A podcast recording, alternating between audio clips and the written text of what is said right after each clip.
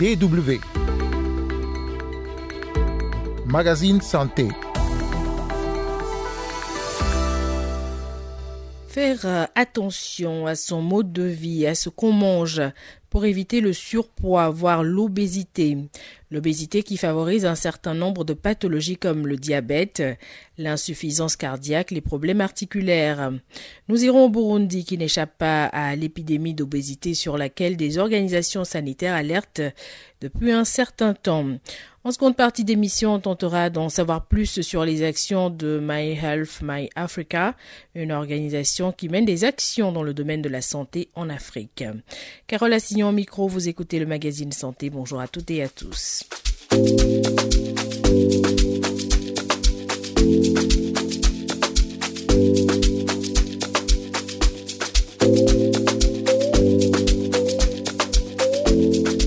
L'obésité, le problème concerne des millions de personnes dans le monde.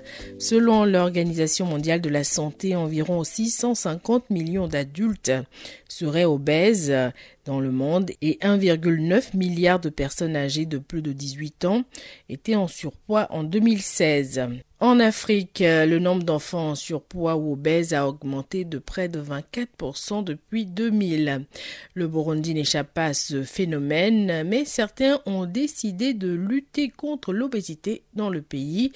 Les détails avec Anteditest Niragira, notre correspondant sur place. 90, 100, 120, 150 kilos. En fonction de la taille, plus le chiffre monte sur la balance, plus l'augmentation du poids peut devenir problématique et une personne peut être considérée comme étant en état d'obésité.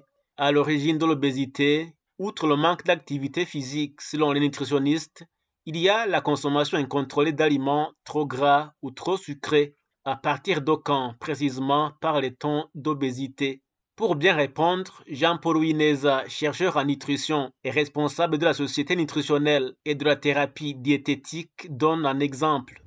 À partir de la taille. Par exemple, une personne de la taille d'un mètre cinquante, cette personne devait avoir 50 kilos. Mais la marge qui est tolérable, par exemple, s'il dépasse 5 kilos ou bien moins de 5 kilos, là, il n'y a pas de problème. Mais au-delà des 5 kilos de prise, là, on peut parler que la personne est entrée dans l'obésité, dans le surpoids comme ça.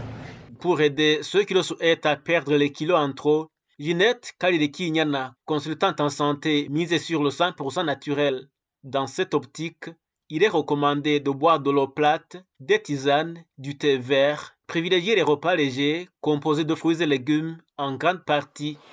Notre objectif, c'est de produire localement tout ce qu'il faut pour prévenir. Nous, on travaille beaucoup plus sur la prévention avec ces produits 100% naturels comme les tisanes qu'on consomme comme déparasitantes, mais aussi comme une nourriture, comme une boisson naturelle qu'on consomme pour nous déparasiter. Et on se réjouit beaucoup parce qu'il y a de plus en plus d'utilisateurs et de consommateurs, les gens qui comprennent que vaut mieux prévenir que guérir, que une bonne alimentation vaut mieux qu'un bon traitement parce que le traitement, ça veut dire l'échec de la santé. Prendre un repas sain, savoureux, mais qui n'est pas gras. C'est ce qu'a fait Samantha Inarukundo, 33 ans. En 8 mois, avec ce régime naturel, Samantha assure avoir perdu du poids, passant d'environ 90 kg à une quarantaine. Un changement graduel, explique-t-elle. Depuis, elle ne cesse de partager son expérience sur les plateformes sociales. Et depuis l'année passée, ce que j'ai fait en fait, en janvier 2022, j'ai commencé à régime sans huile. En six mois, j'ai perdu 30 kilos. Total, j'ai perdu plus de 40 kilos. Et j'ai commencé à, à, vendre juste une nourriture sans huile, bien sûr,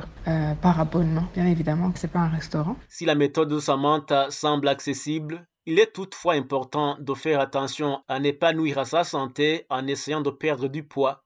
Le nutritionniste Jean-Paul Wineza conseille de consommer beaucoup de fibres provenant des végétaux comme les légumineuses, dont le rôle est de ralentir la progression des graisses, des sucres et des hydrates de carbone dans l'alimentation. Alors, si on veut maigrir et nuire la santé, la loi de l'équilibre doit entrer en jeu. Par exemple, si on consomme des aliments qui contiennent des hydrates de carbone, il faut euh, voir si ces éléments ne contiennent pas beaucoup des hydratés de carbone. Et aussi pour les graisses, par exemple des viandes, des fromages, le lait de vache, il faut veiller à ce que bien ces aliments ne surpassent pas la marge normale. La consommation doit être modérée. Par exemple, pour les œufs, la personne ne doit pas dépasser 3 œufs par semaine parce que le jaune de que vous connaissez, le de vache aussi contient beaucoup de cholestérol RDR. C'est un mauvais cholestérol qui peut faire grossir une personne. Si dans votre alimentation contient beaucoup de graisses, de protéines, l'augmentation du poids, c'est là élevé.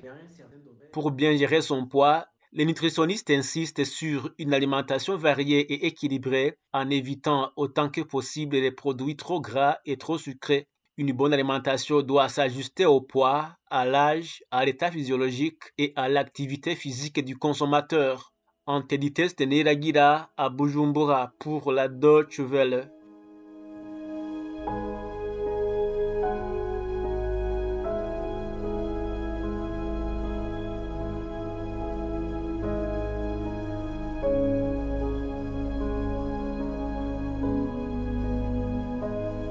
Came to Germany 2008 and before I came here I Je suis arrivée en Allemagne en 2008.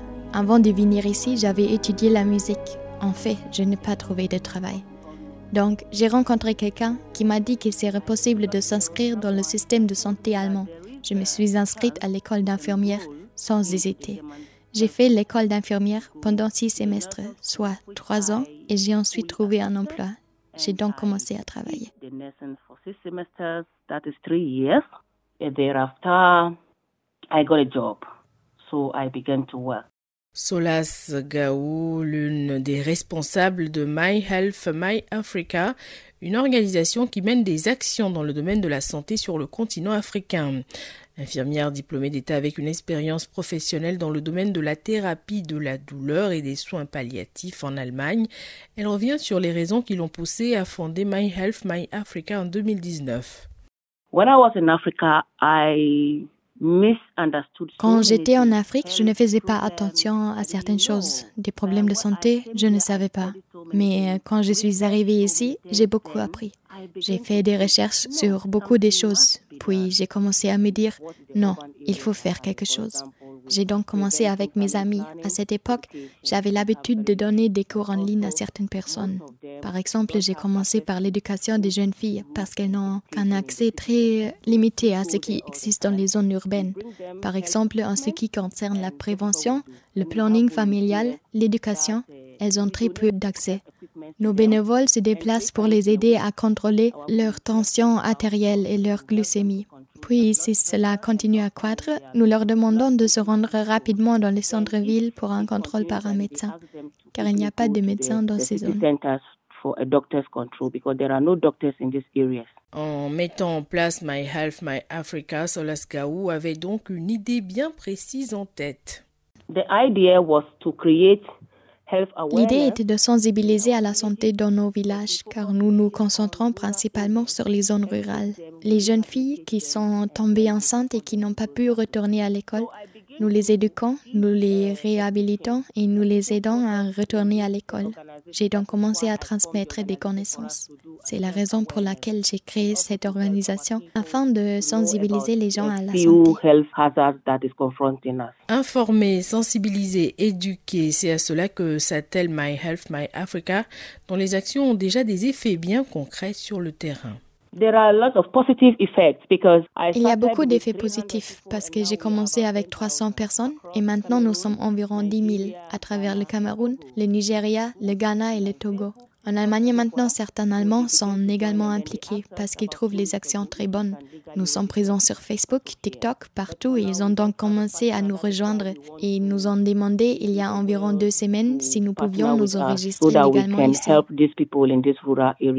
À l'avenir, l'organisation aimerait renforcer ses actions de sensibilisation, contribuer à l'ouverture de centres de santé. The plan for the future, for example, the plan for this December is Les plans pour l'avenir, par exemple le plan d'ici jusqu'au mois de décembre, sont les suivants. Nous voulons continuer à nous développer. Nous voulons créer deux postes de santé, par exemple dans certaines régions, où dix villes différentes peuvent se partager ces postes de santé, surtout en cas d'urgence nocturne. Nous voulons également former la plupart des assistants de santé communautaires bénévoles au premier secours, par exemple la réanimation des personnes et bien d'autres choses. Nous voulons également fournir de l'eau portable à la plupart de ces villages, en particulier les postes de santé de trois cliniques communautaires qui n'ont même pas d'eau du tout. Nous sommes donc en train de creuser des trous de forage pour eux.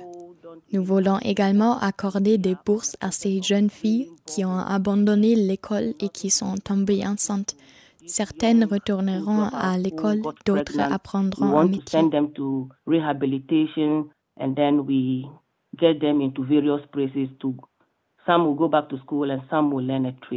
C'est avec ces explications de Solas Gao, l'une des responsables de l'organisation My Health My Africa, spécialisée dans le domaine de la santé en Afrique, que prend fin ce magazine. Merci pour l'écoute. Merci également à Lena Felicitas Westphal qui a recueilli les propos de Solas Gao. On se retrouve la semaine prochaine pour un nouveau numéro et d'ici là, prenez soin de vous.